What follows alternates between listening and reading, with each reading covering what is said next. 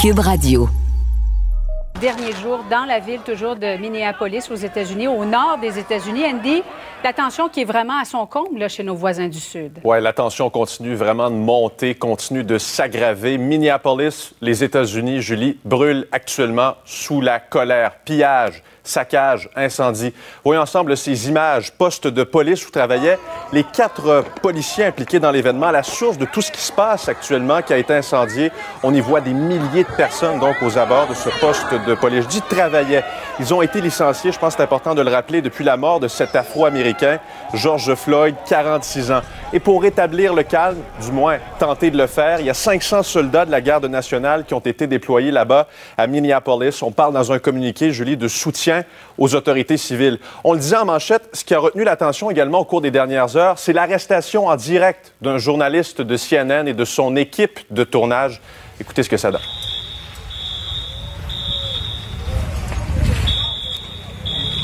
Okay. Do you mind telling me why I'm under arrest, sir? Why, why am I under arrest, sir? Officer's with CNN and he's on the air right now.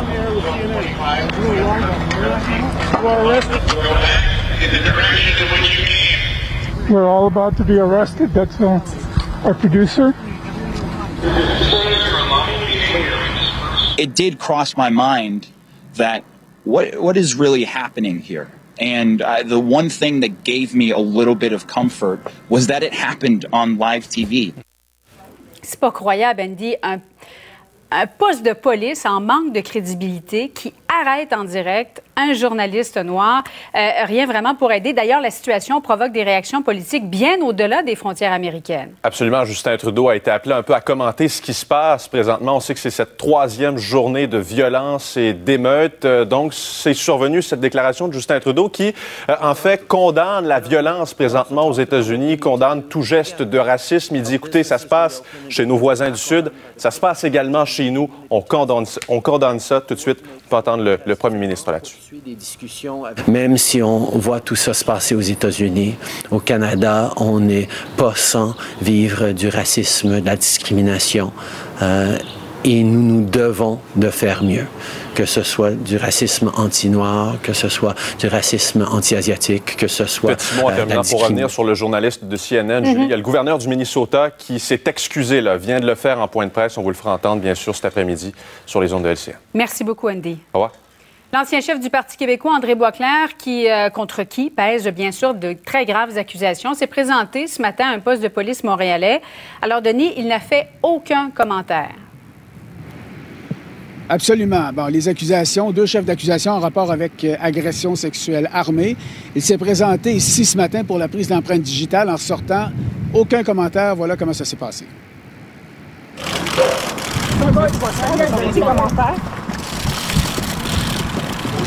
Monsieur Boisclair, ça a été long. Est-ce que vous avez fait une déposition? Est-ce que vous avez quelque chose à dire?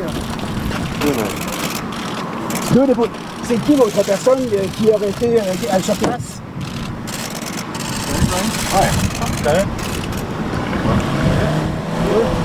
Bon, le seul commentaire qu'il a fait, c'est euh, visiblement, il nous a rappelé les règles de distanciation, le 2 mètres. Il n'a pas voulu commenter ce qui s'est passé, n'a pas voulu nous dire si, durant le temps qu'il a été ici au poste de police, euh, oui, il y a eu les empreintes digitales. Est-ce qu'il a fait une déposition? Est-ce qu'il a répondu aux questions euh, de l'enquêteur? Bien, ça fait partie des possibilités. Évidemment, on ne sait pas exactement ce qui s'est passé à l'intérieur. Euh, beaucoup de questions également concernant l'accusation. Euh, Il y a eu un, mandat d'arrestation visé, c'est-à-dire qu'on fait état du chef d'accusation dessus. Et on parle d'une autre personne qui aurait participé à l'événement, mais une personne qui n'est pas arrêtée et qui n'est pas accusée d'agression sexuelle armée comme l'est M. Boisclair. Euh, alors, on va écouter un spécialiste euh, qui a parlé euh, de cette situation-là sur les ondes de l'émission de Mario- Dumont tout à l'heure. Monsieur Boisclair est facilement identifiable. Le tiers ne l'est peut-être pas autant. Alors, c'est peut-être là la problématique, c'est qu'on n'a pas encore identifié clairement qui était le tiers. Ben, il y a peut-être une enquête qui est en cours justement pour l'identifier. Ils sont peut-être prêts de pouvoir l'identifier. Ils cherchent peut-être à, euh, confirmer avec le plaignant, la plaignante euh, de l'identité. Est-ce que c'est bien cette personne-là à l'aide d'une parade photographique? Donc, pour l'instant, on ne sait pas qui est l'autre personne qui aurait participé. On ne sait pas qui est la victime, si M. Bois- Boisclair connaît la victime également. Prochaine étape au Palais de justice de Montréal. Mais là, compte tenu du contexte de la COVID, euh, il n'y a pas de date précise là, de déterminer, mais ça devrait venir assez rapidement, compte tenu du fait que ça reprend tranquillement au Palais de justice un peu partout en province, dans les foyers. Merci beaucoup. Ça risque d'être la plus grande bataille de notre vie. COVID-19. On salue et on remercie nos collègues de TVA Nouvelle euh, LCN, la belle Julie Marcoux. Et Oui. on se retrouve avec le beau Vincent Ah, Dessureau. merci. Tout le monde est beau merci, aujourd'hui. Moi, c'est gentil. sais que- Bon, on est printanier. Tout le monde euh, bronze un peu, tranquillement. Oui, mais moi, Au je J'ai pas le droit de bronzer, moi. Ah. J'ai eu des problèmes euh, graves de peau. J'ai eu un pré-cancer quand j'étais toute jeune, à 14 ans. Et depuis ce temps-là, euh, non, mais je le mentionne publiquement. Je sais que ça a l'air peut-être euh, nono de faire ça, mais c'est pour mettre en garde tout le monde. euh, faites attention.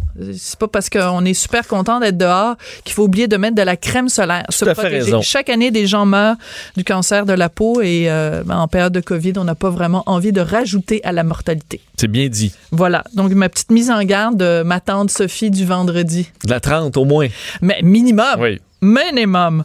Vincent, euh, bon, on va peut-être pas commencer tout de suite. à- Bon, parlons de- du premier ministre qui va visiter des régions chaudes du Québec. Par région chaude, on parle pas évidemment de la température. Non, on parle évidemment de la COVID-19 parce que, euh, évidemment, quand on parle de région chaude, on pense euh, Montréal-Laval, mais ça touche aussi la Montérégie et la Naudière. Et c'est là que se dirige le premier ministre aujourd'hui.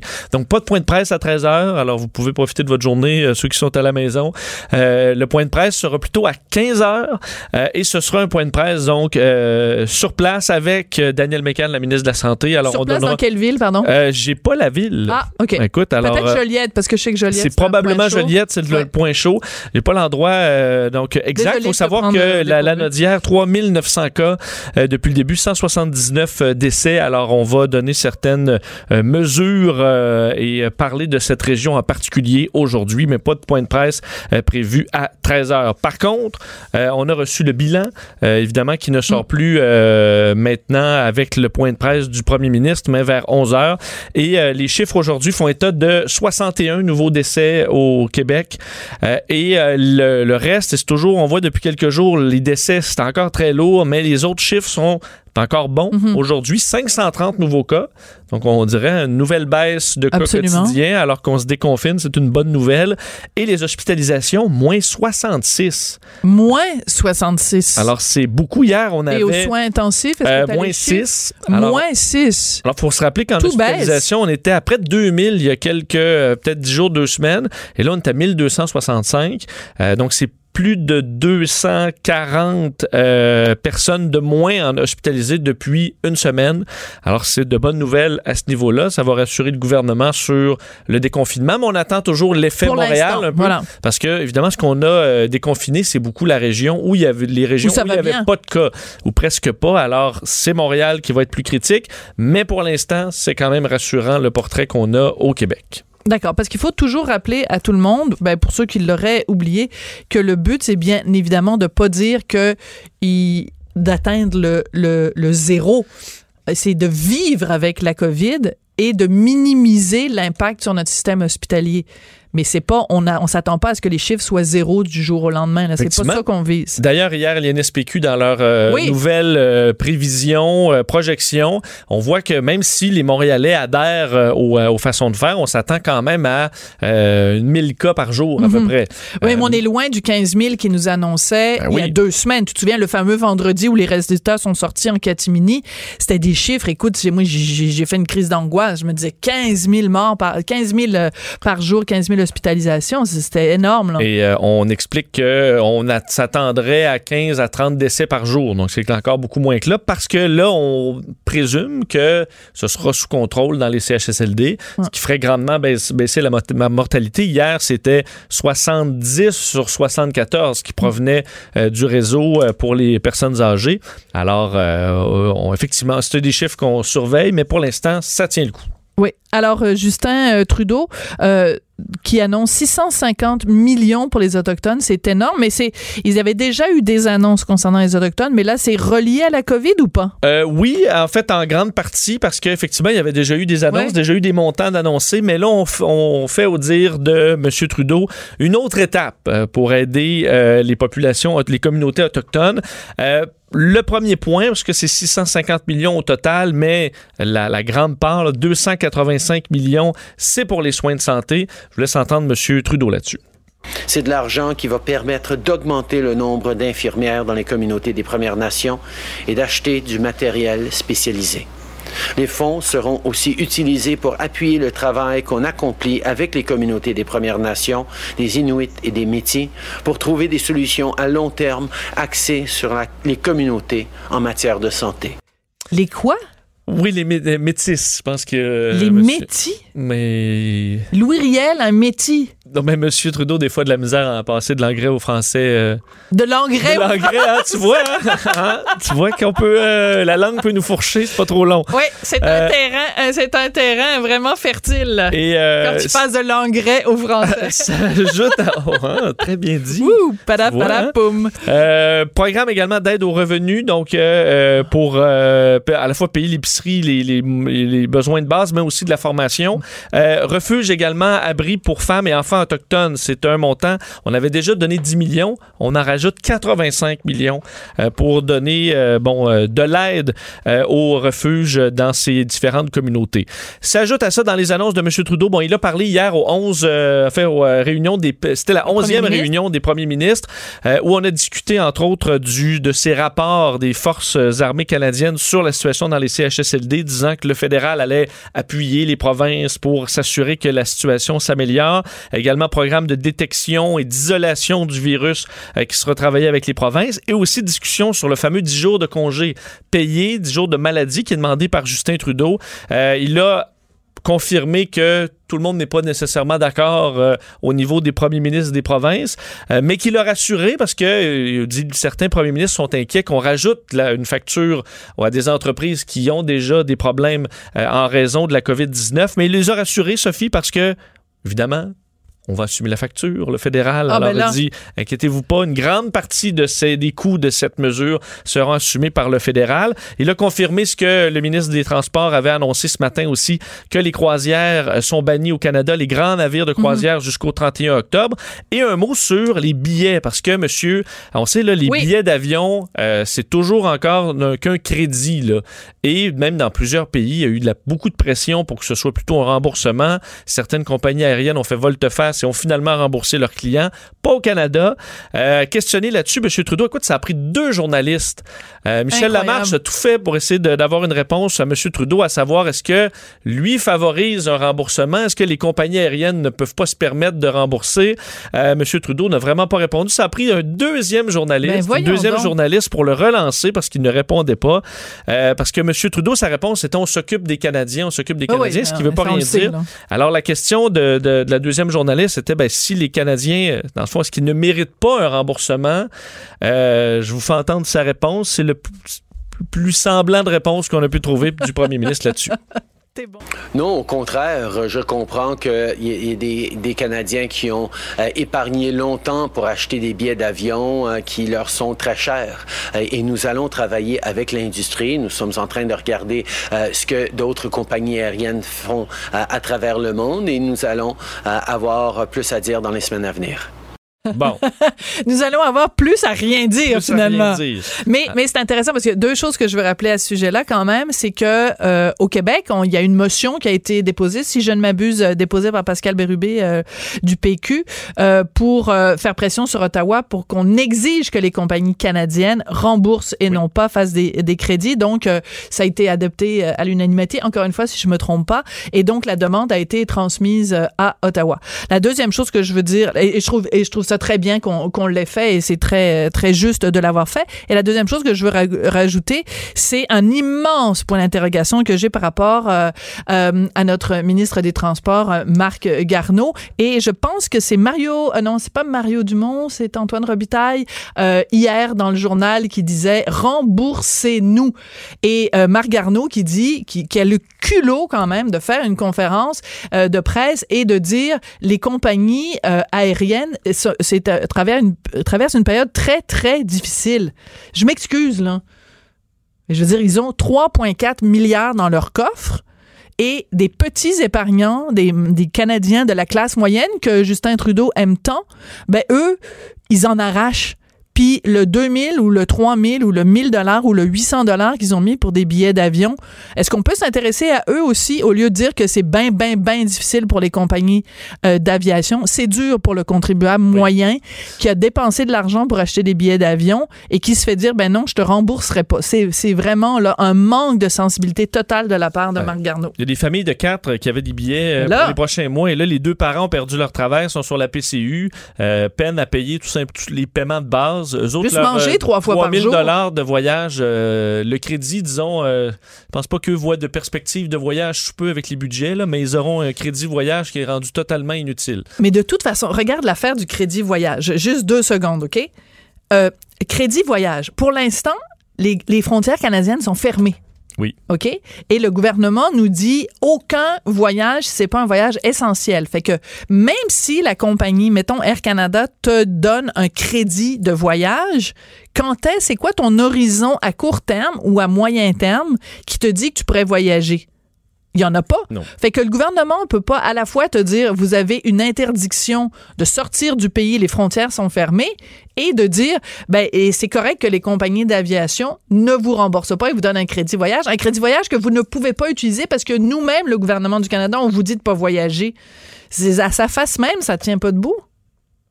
Le sens-tu que je suis un petit peu fâché parce que je peux pas partir cet été? Ce qu'avait fait Air France KLM en France, euh, en Europe, était, intelligent. C'est un remboursement. Et si vous, pour inciter les gens à le garder sous forme de crédit, euh, on bonifiait le crédit de 15, 15 voilà. Alors, ça permet, comme moi, par les gens qui, qui ont continué de travailler, ben, tu vois, ben, c'est quand même intéressant. Je sais que je devrais voyager d'ici deux ans, donc je vais, je vais, le garder. Alors, pour les compagnies, ça les aide. Ce serait peut-être une bonne façon de faire. Je sais pas si c'est envisagé. M. Trudeau disait qu'on regardait ce que les autres compagnies aériennes négocie, puis on parle, puis on a une, une conversation. Oui, mais c'est difficile d'avoir une réponse. Quelques journalistes sont un peu excédés par M. Trudeau. Ben, ben et j'en fais partie. Oui. Merci beaucoup, Vincent Dessureau. On va te retrouver à différents moments pendant la programmation de Cube Radio. Après la pause, donc, tel que promis, une, euh, une grosse discussion avec, Claude Meunier. Je vais vraiment essayer de mettre... Mais non, mais quoi? c'est correct. J'ai le droit. J'ai le droit. Une grosse discussion avec Claude Meunier après la pause. On n'est pas obligé d'être d'accord. Joignez-vous à la discussion. Appelez ou textez. 187 Cube Radio. 1877 827 2346. Et oui, c'est pas parce qu'on est en pleine période de pandémie qu'il n'y a pas des controverses qui continuent d'agiter le monde euh, médiatico-culturel québécois. La dernière controverse en lice, ça implique euh, l'humoriste Martin Matt, qui est, euh, on le sait, porte-parole pour les épiceries Maxi.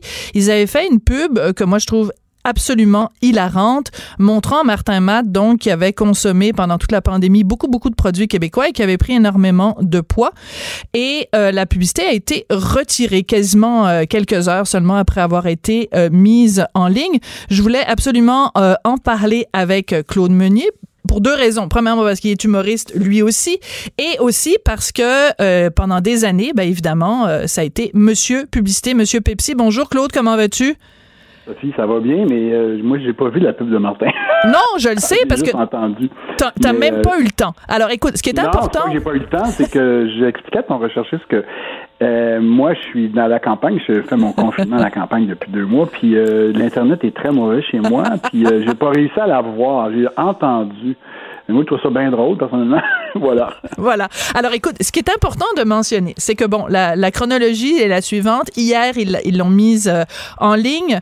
Euh, il y a eu des réactions, entre autres, de euh, anorexie euh, et Ouais, boulimie Québec. Ça, j'ai lu ça, j'ai lu ça quand même. Et ça a été retiré. Bon, ce qui est important de dire, c'est que Maxi vient de remettre en ligne la publicité avec une petite mise en garde au début en disant, bon, on vous a entendu, vous nous avez lancé des tomates et on a décidé de faire quelque chose avec vos tomates. Et là, ils remettent la- exactement la même publicité en ligne.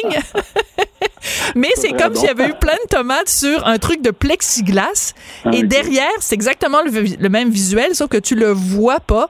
Tu fais juste entendre Martin Matt. Alors, pour le bénéfice de Claude et pour le bénéfice de tous les auditeurs, on va faire jouer cette pub. Donc, euh, juste la version sonore. Évidemment, on est à la radio. Depuis le confinement, je me suis donné comme défi de goûter tous les produits d'ici en vente chez Maxi. Il y en a beaucoup, des milliers. Je suis rendu à 2700. Neuf! je sais pas si vous avez déjà trempé une tomate savoura dans. Oh, délicieux! Mais je vous conseille surtout de mélanger salade d'épinards, croton, passion flic. Mais bon, pas obligé de goûter tous les produits d'ici en vente chez Maxi, là. Commencez, mettons, par euh, 800. C'est très drôle. Ben, c'est ça. Alors, il faut spécifier Ben, que ce qui a choqué les gens, Claude, c'est que Martin, euh, sa, sa face était comme vraiment grossie, comme s'il avait pris 200 livres. Ben, c'est sûr qu'un gars qui a mangé 800 produits va grossir de la face, là. Je sais pas. Faut être capable de prendre ça avec des pincettes, avec le sourire, je pense, là, personnellement. Mais, euh, tu sais, Sophie, ça, ça va, il y a toujours eu des, ça a toujours été le problème un peu en publicité, puis ça va avec les, les comment dire, donc la mode ou la morale du temps. Euh, moi, à l'époque, les pubs de Pepsi, s'il y en a certaines que je pourrais jamais faire aujourd'hui, je me ferais accuser de mille et une choses. J'ai fait une publicité où je faisais, je sais pas comment appeler ça d'ailleurs encore aujourd'hui, une personne naine. On Une personne de petite taille. une petite taille. Donc, je faisais moi-même une personne de petite taille et puis euh, ça avait passé comme dans du beurre, mais faire ça aujourd'hui, euh, je me ferais euh, je me ferais crucifier. J'ai fait une pub de Pepsi où je disais que la tendance était dans le brun.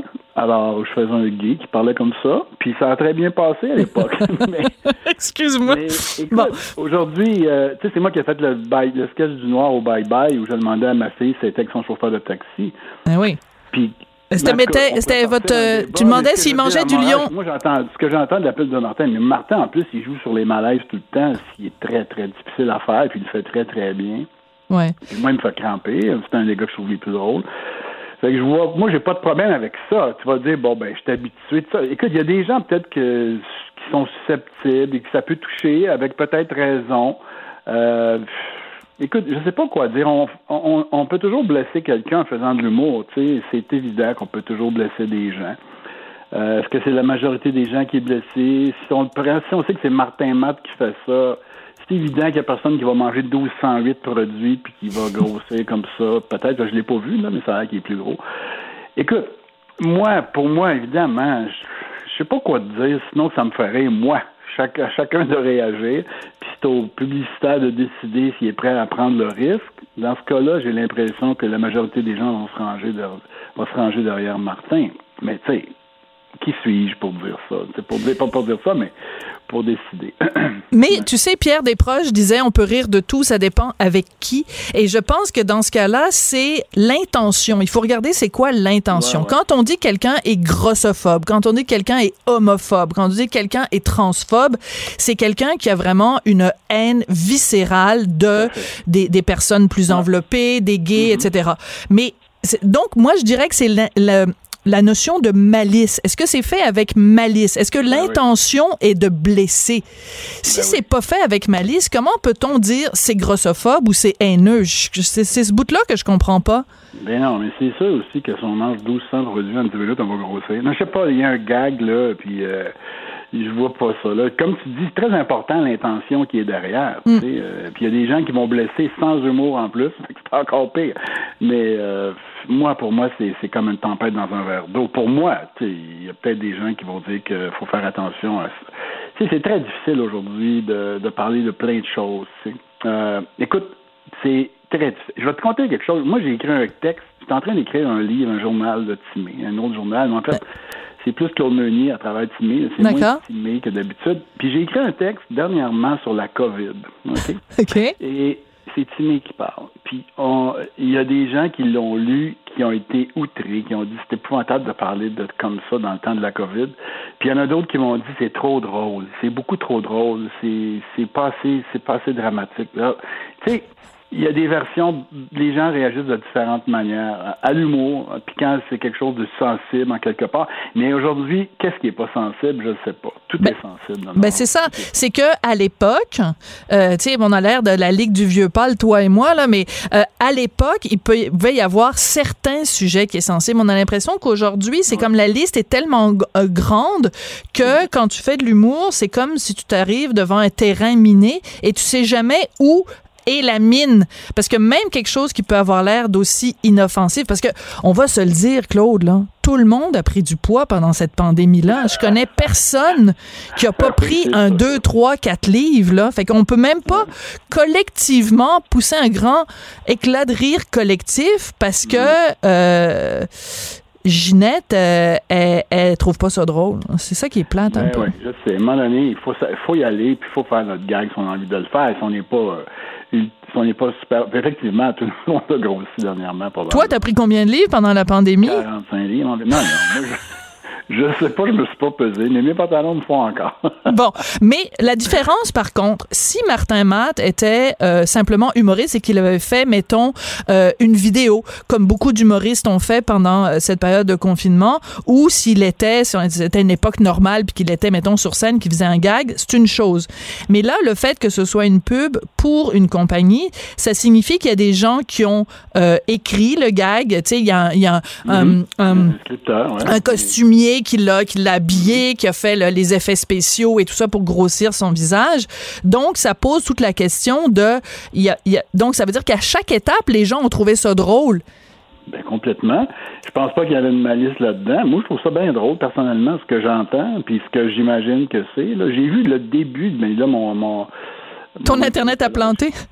ben, ça figeait. Alors, mais écoute, tout ça pour te dire, moi, j'ai trouvé ça, trouve ça bien drôle. Hey, moi, j'ai fait dans le show, dans le temps de Ding j'ai fait un, un, un show, un, un numéro avec Serge Thériault, où on était tous les deux vraiment obèses. On s'était habillés en obèses, là, mais on s'était déguisés avec des, des faux ventres, puis des, puis on faisait un band qui s'appelait les Pops, un band qui jouait du heavy metal. Puis c'était deux gros pops, gars, je le dis, là, on peut utiliser le mot gros, c'est un mot dans le dictionnaire. Puis euh, le monde riait, on a joué ça 2000 fois. Il y en a sûrement qui ont été outrés, mais à un moment donné, c'était pas de rire des gros, c'était de rire d'un band de metal avec des gars augmentés physiquement, je sais pas comment le dire d'abord. mais euh, puis ça marchait, mais OK, aujourd'hui, peut-être qu'on peut plus faire ça. Je sais plus, moi. C'est très, très touché. C'est très, très touché. Mais si tu avais par voisins, exemple là, si j'avais écrit aujourd'hui. Oh là, boy, voisins, arrête ça.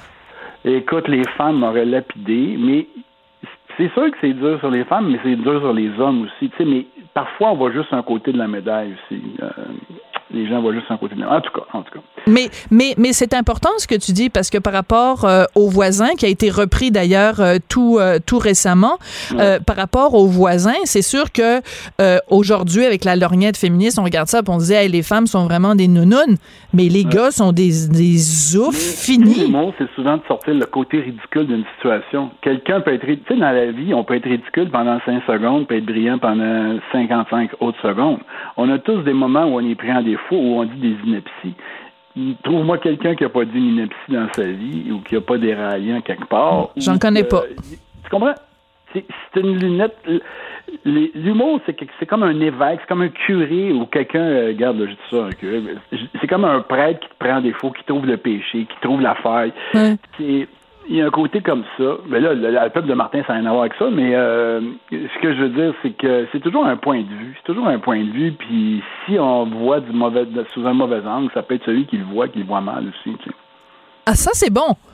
C'est peut-être celui qui le voit qui le voit mal. Donc, c'est Ben, peut-être. oui, je pense. Ben, c'est sûr que, regarde, je te dis, mettons, tu as un problème de, de, de, de, de poids ou d'anorexie, ou puis que là, tu vois une pub où quelqu'un joue là-dessus, ça peut, ça peut te toucher. Ça peut te toucher, mais que dire? Que- Qu'est-ce que tu veux qu'on fasse? Est-ce qu'il va falloir que 99 personnes s'abstiennent de faire un gag sur les personnes un peu plus grosses? De tous les temps, on a ri de- des défauts physiques, que ce soit petit, nain, aveugle. Il y a des Ben Turpin a fait sa vie avec les yeux croches. On fait une gag les yeux croches, se Ouais. qu'on rit de tous les gens qui font du strabisme. Même ça finit plus là, ça finit plus là. Mais c'est surtout la nuance. Le courage de rire de certaines choses, c'est ça que Oui, je pense. moi. mais c'est surtout que je trouve que la nuance dans ce cas-ci, si tu me permets, c'est que c'est même pas, c'est même pas rire de. C'est même pas. on- Ma- euh, Martin Mass n'est pas en train de rire des gros. Il est en train de rire du fait qu'on a tous pris du poids. On n'a pas tous pris 200 Il y a un livres. aussi automatique. Il mange tellement de produits du Québec, le coup, il grossit en peu de temps. Mais c'est surtout, ces gars, c'est complètement relié à la pub. Moi, je pense qu'il faut pas se casser, euh, comme, faut pas se casser la tête. Puis effectivement, c'est une période où tout le monde mange plus, puis bouge moins. Et bouge moins. Mais euh, toi, ça doit te manquer le tennis? Oui, ça me manque, mais euh, j'ai- commencé à jouer parce que dans mon village, on peut jouer au tennis. Fait que euh, il y a des courts qui sont ouverts depuis une semaine. Puis euh, là, j'ai commencé à jouer. Mais ça m'a manqué effectivement beaucoup. J'ai été deux mois et demi. Moi, c'est mon exercice. C'est Ben ma oui. vie sociale beaucoup. Je joue avec beaucoup de gens au tennis. Puis euh, j'ai perdu, pas j'ai perdu, mais j'ai pas vu de beaucoup d'amis et de connaissances depuis depuis le début. Mais regarde, il y a des gens pires que moi. Là.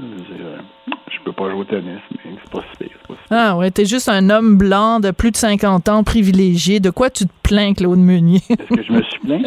Ben non, je te niaise. Je te niaise. Euh, écoute, euh, dis-moi, juste en terminant, s'il y a quelqu'un qui nous écoute et qui euh, est en surpoids et que, en voyant cette publicité-là de Martin Matt, cette personne-là a été vraiment humilié.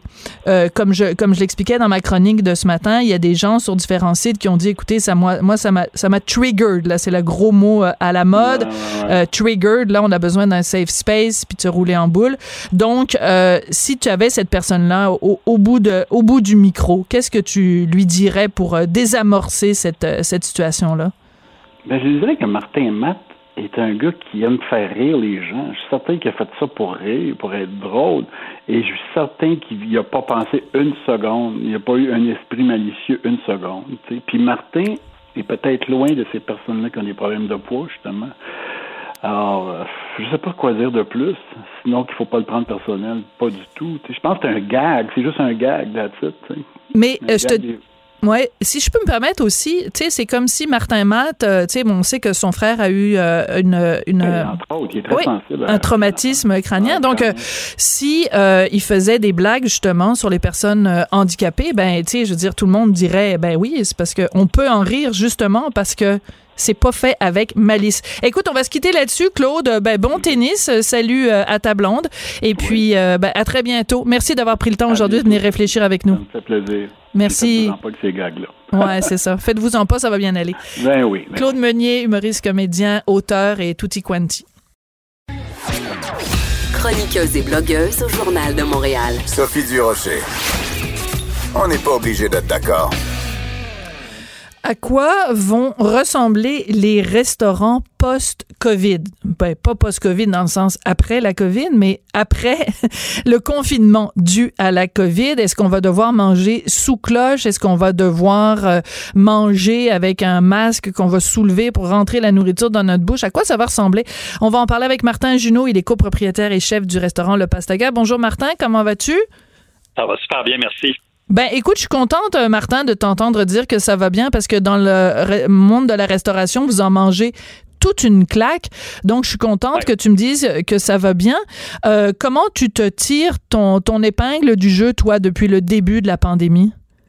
Ben, tu sais, quand je dis que ça va bien, c'est un ça va bien euh, relatif. Oui. Évidemment, ça va bien euh, dans l'immédiat, mais ça va moins bien euh, parce qu'on a dû mettre 80% de nos employés euh, sur l'assurance emploi. Ça Hmm. va moins bien parce que, euh, évidemment, nos salles à manger sont vides. Ça va moins bien pour plein de raisons, mais ça va bien parce qu'on a réussi quand même à... Bon, on essaie de se garder la tête hors de l'eau en faisant des plats euh, pour emporter du take-out.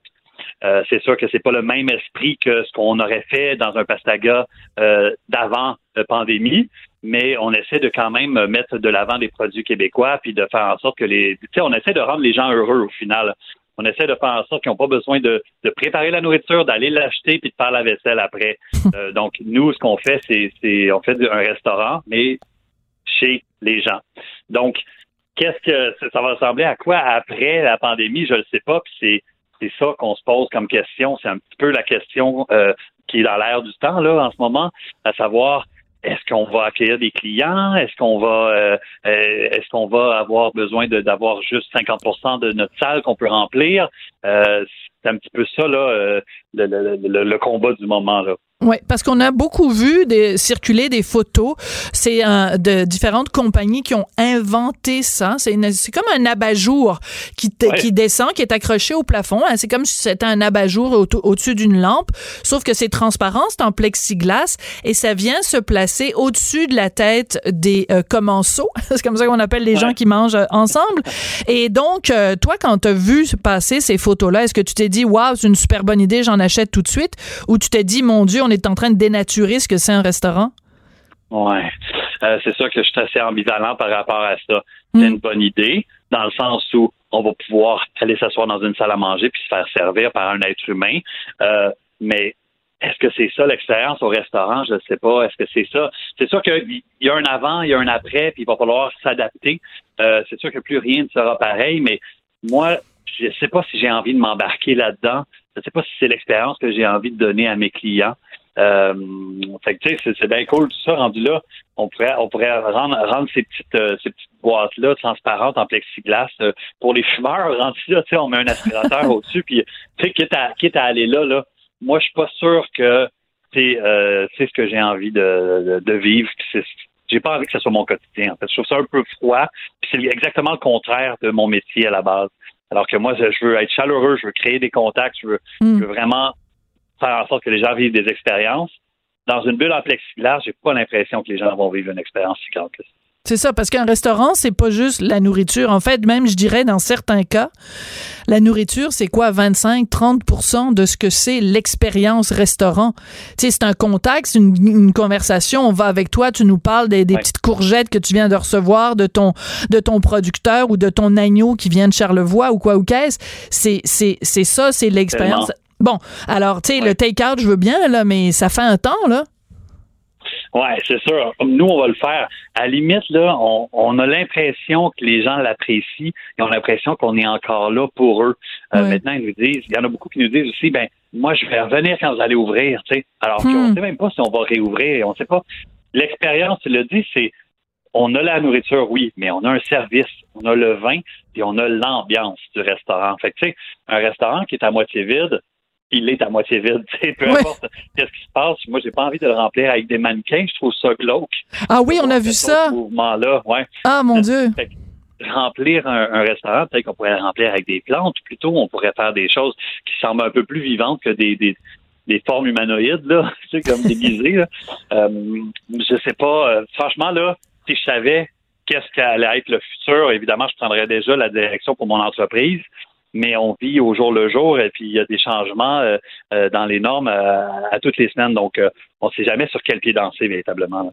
Je vais faire une comparaison qui est évidemment boiteuse, comme à peu près toutes les comparaisons, mais euh, et, et prends-le pas personnel, mais euh, tu sais quand faire du take-out d'un restaurant, de la nourriture pour emporter, c'est un peu si comme si tu allais voir ton masseur, puis ton masseur te dit bon ben écoute, je peux pas te donner le service du massage, mais je te donne de l'huile à massage, va-t'en te masser chez vous, puis pense à moi en te massant.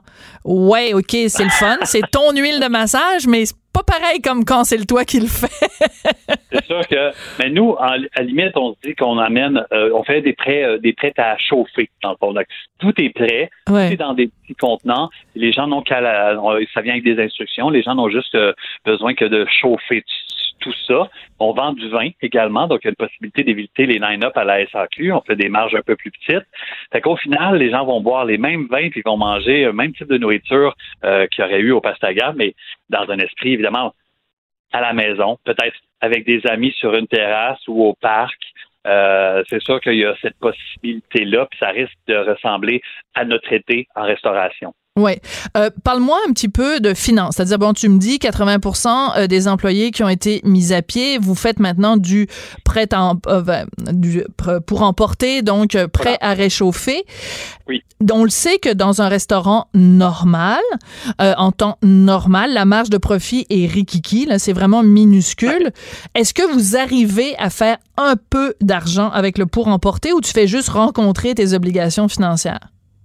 Ben, pour l'instant, c'est sûr qu'on a, comme on n'a pas la masse salariale d'envergure qu'il y aurait en temps régulier, je veux dire, huit serveurs, évidemment, sont payés en grosse partie par le pourboire, mais il y a quand même un taux horaire minimal. Euh, les, salaires des cuisiniers sont un peu plus élevés. c'est sûr qu'en coupant ça, on a besoin de moins de sous pour arriver à, avoir nos frais, euh, juste d'arriver à, la base des frais fixes.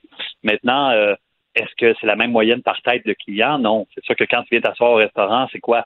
Entre 60 et 70 dollars. Euh, tu prends entrée plat, une bouteille à deux ou, tu sais, consomme. Nous, on avait comme ça comme moyenne entre 60 et 70 dollars. Là, elle vient de baisser énormément. Fait qu'il faut en vendre plus pour être capable d'arriver à, payer notre loyer parce que nous, on n'a pas, euh, on, a décidé de ne pas faire souffrir notre propriétaire. Je pense qu'il a été atteint par, le, ah la, COVID. Là. Il est complètement disparu depuis le début de la pandémie. On a une super bonne relation avec lui, puis on a décidé de, de, de, d'être euh, de payer notre, notre loyer. D'être correct, oui. Oui, à ce niveau-là. Mais est-ce qu'on profite de ce moment-là pour se mettre riche? Pas du tout. On arrive à on arrive à se garder la tête hors de l'eau, comme je disais, puis on arrive à, à garder notre entreprise vivante. Mais ben, je parle du Pastaga parce qu'on a d'autres petits commerces. Oui, tout à fait. On a, le, on a le cul-sec, on a une crèmerie qui s'appelle Monsieur Crémeux, puis ceux-là, j'ai pas l'impression qu'ils vont passer à travers la pandémie. Ça risque d'être des victimes collatérales. T'es sérieux? Moi. Euh, ben, tu sais, le, le cul-sec, là, ça ressemble à un long couloir où on peut loger 20 à 24 personnes. Ça, là, si on se met on, met, on fait de la distanciation sociale, ça devient un restaurant pour deux personnes, tu sais, au final. Euh, c'est impossible. Il n'y a pas moyen de, il a pas moyen de garder ça à flot, là. Ça, c'est sûr et certain. Martin, on parlait tout à l'heure des différentes euh, solutions. On a parlé de bon manger euh, sous cloche. On a parlé, il y a des restaurants, on l'a vu, ils ont mis des mannequins pour meubler l'espace là, parce que évidemment il faut faire la distanciation euh, sociale. Est-ce que toi et d'autres restaurateurs vous vous vous appelez en disant ben réfléchissons ensemble à comment, à quoi ça pourrait ressembler, ou vous êtes trop occupés à préparer des petits plats pour emporter? Ben c'est sûr que là, il y a euh, le système se remet en branle tranquillement. Donc, je pense qu'on travaille sur une réouverture des salles à manger avec des normes préétablies.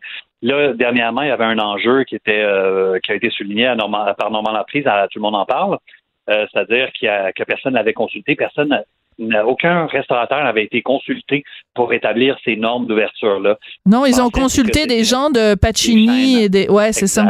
C'est assez hallucinant. C'est de la restauration aussi, hein, puis euh, ils n'ont pas plus de marge de crédit de, de, de, de profit que nous. Non, non, mais je crache pas dessus du tout. Là, je dis juste que tu sais, il y a d'autres joueurs dans la dans la dans le monde de la restauration, c'est ça? Exact. Puis tu sais, la restauration fait partie d'une grande roue de l'agroalimentaire. Et puis ben, on le voit là, les baisses de, de vente de poulet à travers la province qui représentent entre 40 et 60 mm. euh, de, de chute. Donc tu sais, c'est sûr qu'au final on se rend compte de l'importance des restaurants dans la grande roue de l'approvisionnement. Et puis, ben, il faut qu'on soit consulté. Il n'y a pas juste les chaînes, il faut qu'on puisse consulter les petits commerces puis la restauration dite haut de gamme. Ouais, mais tu dis la grande roue, mais aussi je te dirais ce qui fait l'âme d'une ville. Et euh, que ce soit Montréal, que ce soit Québec, que ce soit Trois-Rivières, ce qui fait l'âme d'une ville, c'est beaucoup ces restaurants. Et il y a rien de plus triste que de se promener dans une ville avec des restaurants fermés. Euh, et euh, d'ailleurs, je pense que c'est aujourd'hui euh, sur Netflix, il y a une, une série euh, Phil ou quelque chose et il se promène et entre autres l'épisode d'aujourd'hui, il, est à Montréal.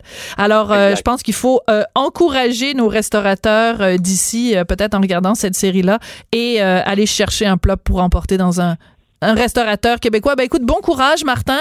Bonne, bon courage pour la suite des choses. Puis on a vraiment hâte que, que ça rouvre sans savoir exactement quelle forme ça pourrait prendre, mais on a hâte de reparticiper à cette cérémonie extraordinaire qui est d'aller manger au restaurant. Un gros merci. Merci, Martin Junot, qui est copropriétaire et chef du restaurant Le Pastaga et de plein d'autres petits commerces. On n'est pas obligé d'être d'accord, mais on peut en parler. Sophie Durocher, on n'est pas obligé d'être d'accord. Cube Radio. Et oui, même en pandémie, les créateurs continuent à créer. C'est le cas de la chanteuse Guylaine Tanguay qui lance ces jours-ci un album. C'est son 15e en carrière. Ça s'intitule Country. Elle est au bout de la ligne. Bonjour Guylaine. Salut Sophie. Comment ça va? Ben, ça va très bien. Là, je suis heureuse parce qu'enfin, on a pu lancer l'album malgré tout ce qui arrive en ce moment. Tu avais peur de pas pouvoir ou que ça passe dans le beurre ou que physiquement ce soit impossible de faire un lancement, ça t'inquiétait? Oui, exactement. Ben, au tout début, c'était quand même plus sérieux. Hein. On ne pouvait même pas fabriquer d'abord les CD parce que tout était fermé. On pouvait même pas imprimer de pochette. Alors, on se disait comment on va faire pour sortir un album? Bien sûr qu'on peut le sortir sur les plateformes numériques. Ça, c'est beaucoup moins compliqué pour ce qui est du physique. Mais moi, ma gang à moi, là, mes amateurs de musique country veulent avoir un CD en main pour éventuellement, quand on va reprendre la route, le faire signer, prendre une photo avec le CD à la main, tout ça.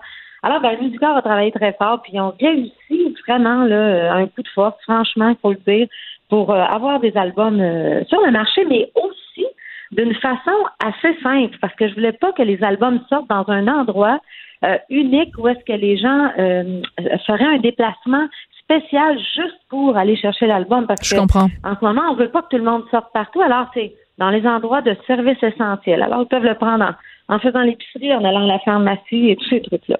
Oui, et euh, euh, trom- est-ce que je me trompe ou pas? Il va être aussi être disponible avec euh, le numéro d'éco-vedette euh, Country. C'est Euh, Exactement, c'est en plein ça. C'est qu'ils ont trouvé une façon simple, c'est-à-dire qu'il est ensaché avec euh, l'éco-vedette country. Alors, il y a un beau petit plastique tout autour. Et là-dedans, bon, je fais le, le cover du magazine et euh, il y a huit pages d'articles, il y a plein de photos sur moi et le CD est à l'intérieur. Alors, c'est assez facile de se le procurer. Bon, ben écoute, on adore ça. Écoute, euh, tu me fais un plaisir absolument immense sur cet album-là. Il y a plein de belles choses, mais tu reprends, entre autres, Je pars à l'autre bout du monde. Tu peux pas savoir le plaisir que tu me fais. ah oui? Ah, ben j'adore cette chanson-là. Ah, ben c'est une chanson magnifique. Moi, euh, quand je fais mes albums, en fait, je, je me base sur une petite liste que je me fais pendant l'année de moments ou de, de chansons qui me marquent pour une raison ou pour une autre, mais marquées là, pour vrai. Là. Mhm. Euh, et euh, cette chanson-là, il y a quelque chose avec, ça fait des années qu'elle est sur ma liste, puis je me dis, un jour, il y aura un album qui sera pour cette chanson-là et je pourrai la chanter à ma façon.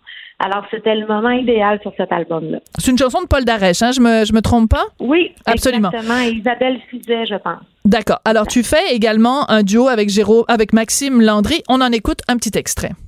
Merci. Je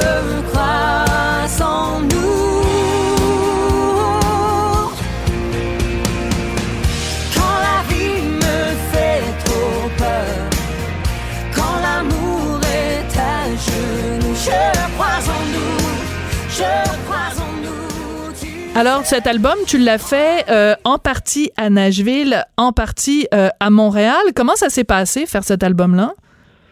Pour cet album-là, étant donné qu'il est, euh, disons, partagé euh, 50-50, c'est-à-dire il y a des chansons originales, il y a aussi des reprises, je voulais que ce soit un peu partagé entre mes deux amours aussi. Je parle de, mes amours musicaux. C'est-à-dire que je voulais que ça me ressemble sur scène. Et moi, je travaille depuis des années avec les mêmes musiciens, le même directeur musical, Sébastien Dufault.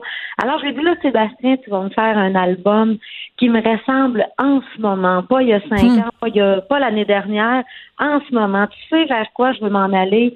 J'ai besoin d'avoir beaucoup de lumière autour de moi. J'ai besoin d'espace en ce moment. J'ai besoin de liberté. Et c'est ce que je veux entendre. Alors, on a fait ça en grande partie ici au début. Et puis après ça, on a déplacé l'album à Nashville. Et ça, c'est mon petit côté un peu plus show-off américain que j'aime aussi avoir dans parfait. l'album. Ben, je- ben, on a le droit, hein, c'est moitié-moitié. Alors, je allée finir mes voix là-bas. Évidemment, il a été mixé là-bas, quelques petits ajouts de guitare ici et là. Alors, ça donne le son euh, bon, que moi, j'aime entendre. Ouais. Alors, écoute, deux choses dont je veux absolument euh, te parler. Tu vas participer cet été. Moi, je trouve que c'est une initiative qui est tellement géniale. Ça se fait en Allemagne. Ça va se faire ici. Ça s'appelle Musipark. On va pouvoir aller voir des spectacles dans des drive-in. Et euh, tu vas participer. Euh, Comment tu vois ça, chanter devant des gens qui sont dans leur auto? Ben, d'abord, je trouve ça fantastique parce que, comme tu le disais, c'est très difficile puis c'est une belle initiative, hein, parce que côté technique, euh, ça demande euh, beaucoup, beaucoup de, de préparation, d'organisation. Alors, ils ont, ils ont tout fait le travail pour nous et moi, il va me rester seulement à débarquer avec mes musiciens et aller faire un spectacle devant des gens dans leur voiture. J'ai jamais fait ça de ma vie. J'aime les nouvelles aventures. Surtout en ce moment, il faut être très ouvert si on veut continuer de travailler pour nous autres les chanteurs. Et j'ai hâte de voir. Je sais que ça va être très bien organisé. Il y a déjà des gens tantôt qui m'ont écrit sur mon Messenger pour me dire mon billet est acheté, on va se voir à Québec, on va se voir à tel endroit. C'est Alors bon. c'est complètement nouveau, mais je trouve ça absolument fantastique. Il faut s'en sortir d'une façon ou d'une autre. Ouais. Puis euh, ben quand on était plus jeune euh, et qu'il y avait des ciné-parcs, ben c'était souvent dans les ciné-parcs à l'arrière là sur la banquette arrière que les premiers bisous puis les premières relations puis tout ça. As-tu des souvenirs toi de ciné-parcs de quand tu étais jeune? Non, il n'y en avait pas. Oh! Moi, où est-ce que je vivais dans ce temps-là? Nous autres, il fallait aller se cacher dans le fond euh, d'un, d'un petit rang si on voulait faire ça. Mais il n'y avait pas de musique, il n'y avait pas de télé, puis il n'y avait pas rien. Alors, c'est un petit peu ennuyant. Alors il y a peut-être des jeunes il y a peut-être des jeunes qui vont avoir leur premier French kiss en t'écoutant euh, chanter dans un dans un musipark, euh, Guylaine. Écoute, l'autre sujet dont je voulais absolument parler avec toi, c'est que tu es une des ambassadrices de Cube Musique. C'est important d'avoir euh, cet outil-là pour la musique euh, québécoise ici? Oui, je trouve que c'est ça aussi, c'est une idée fantastique. C'est quelque chose qui vient de chez nous, pour les gens de chez nous. Et moi, ben, je suis une chanteuse country et j'ai été choisie pour être porte-parole. Ça, je trouve que c'est un, un gage de, de confiance. Notre musique, on, on l'a souvent, euh, bon, on a souvent dit, on n'est pas comme les autres, on n'est pas accepté comme les autres. Alors là, ils disent, regardez, on a pris une chanteuse country qui s'affiche country. Elle est là pour vous parler de sa musique, de la musique des autres aussi, bien sûr, mais le, le country sera en avant-plan aussi, au même titre que tous les autres styles musicaux québécois. On va avoir des anciens artistes, il y a du nouveau, de la, de la nouveauté, de la relève. Alors ça, je trouve tellement que c'est, c'est pour moi, c'est un grand pas. Puis aussi, ben, je me dis, comme ça vient de chez nous, peut-être qu'il y a des gens qui vont se sentir moins coupables d'utiliser les plateformes parce que on a entendu beaucoup d'artistes critiquer les plateformes numériques. et tout ça. Et pourtant, on n'a pas le choix d'y accéder. On, on est rendu là. Donc, moi, c'est pas rare que les gens viennent me voir et me disent, j'ai acheté ton album physique. Je l'ai aussi dans mon téléphone, mais je l'ai acheté physique. Comme si c'était coupable de faire ça. Et c'était si grave. Et je pense que en, en en parlant de plus en plus, comme c'est un produit de chez nous, peut-être qu'ils vont se sentir plus à l'aise. Je le souhaite parce que ça fait circuler notre musique. Oui, puis en plus il y a des listes de des listes de lecture, ce qu'on appelle bon des playlists. Comme ça, les gens peuvent aussi découvrir. Tu tu pars euh, sur du Guylaine Tanguay, puis après tu te retrouves sur du Paul Darèche. Surtout, tu vas découvrir d'autres choses. Tu élargis ton horizon euh, musical. Guylaine, c'est toujours un plaisir de te parler. En tout cas, moi, c'est sûr que dans l'auto tout à l'heure, je t'écoute chanter. Je pars à l'autre bout du monde. C'est tellement beau. Merci beaucoup, ma belle Guylaine. Merci à tout le monde. Bonne journée. Merci. Bye. Guylaine Tanguay, donc son nouvel album Country, 15e en carrière. Je voudrais remercier Hugo Veilleux à la recherche également, Maude Boutet et Alexandre Moranville. Et je voudrais aussi remercier Gabriel Meunier à la mise en onde. Puis écoutez, on n'est pas obligé d'être d'accord, hein? c'est ça le titre de l'émission. Fait que la pub de Maxi, d'accord, pas d'accord, c'est correct. À la fin de la journée, euh, on se donne un gros bisou puis on mange de la crème glacée. Cette émission est maintenant disponible en podcast. Rendez-vous dans la section balado de l'application ou du site pour une écoute sur mesure en tout temps. Cube Radio, autrement dit. Et maintenant, autrement écouté.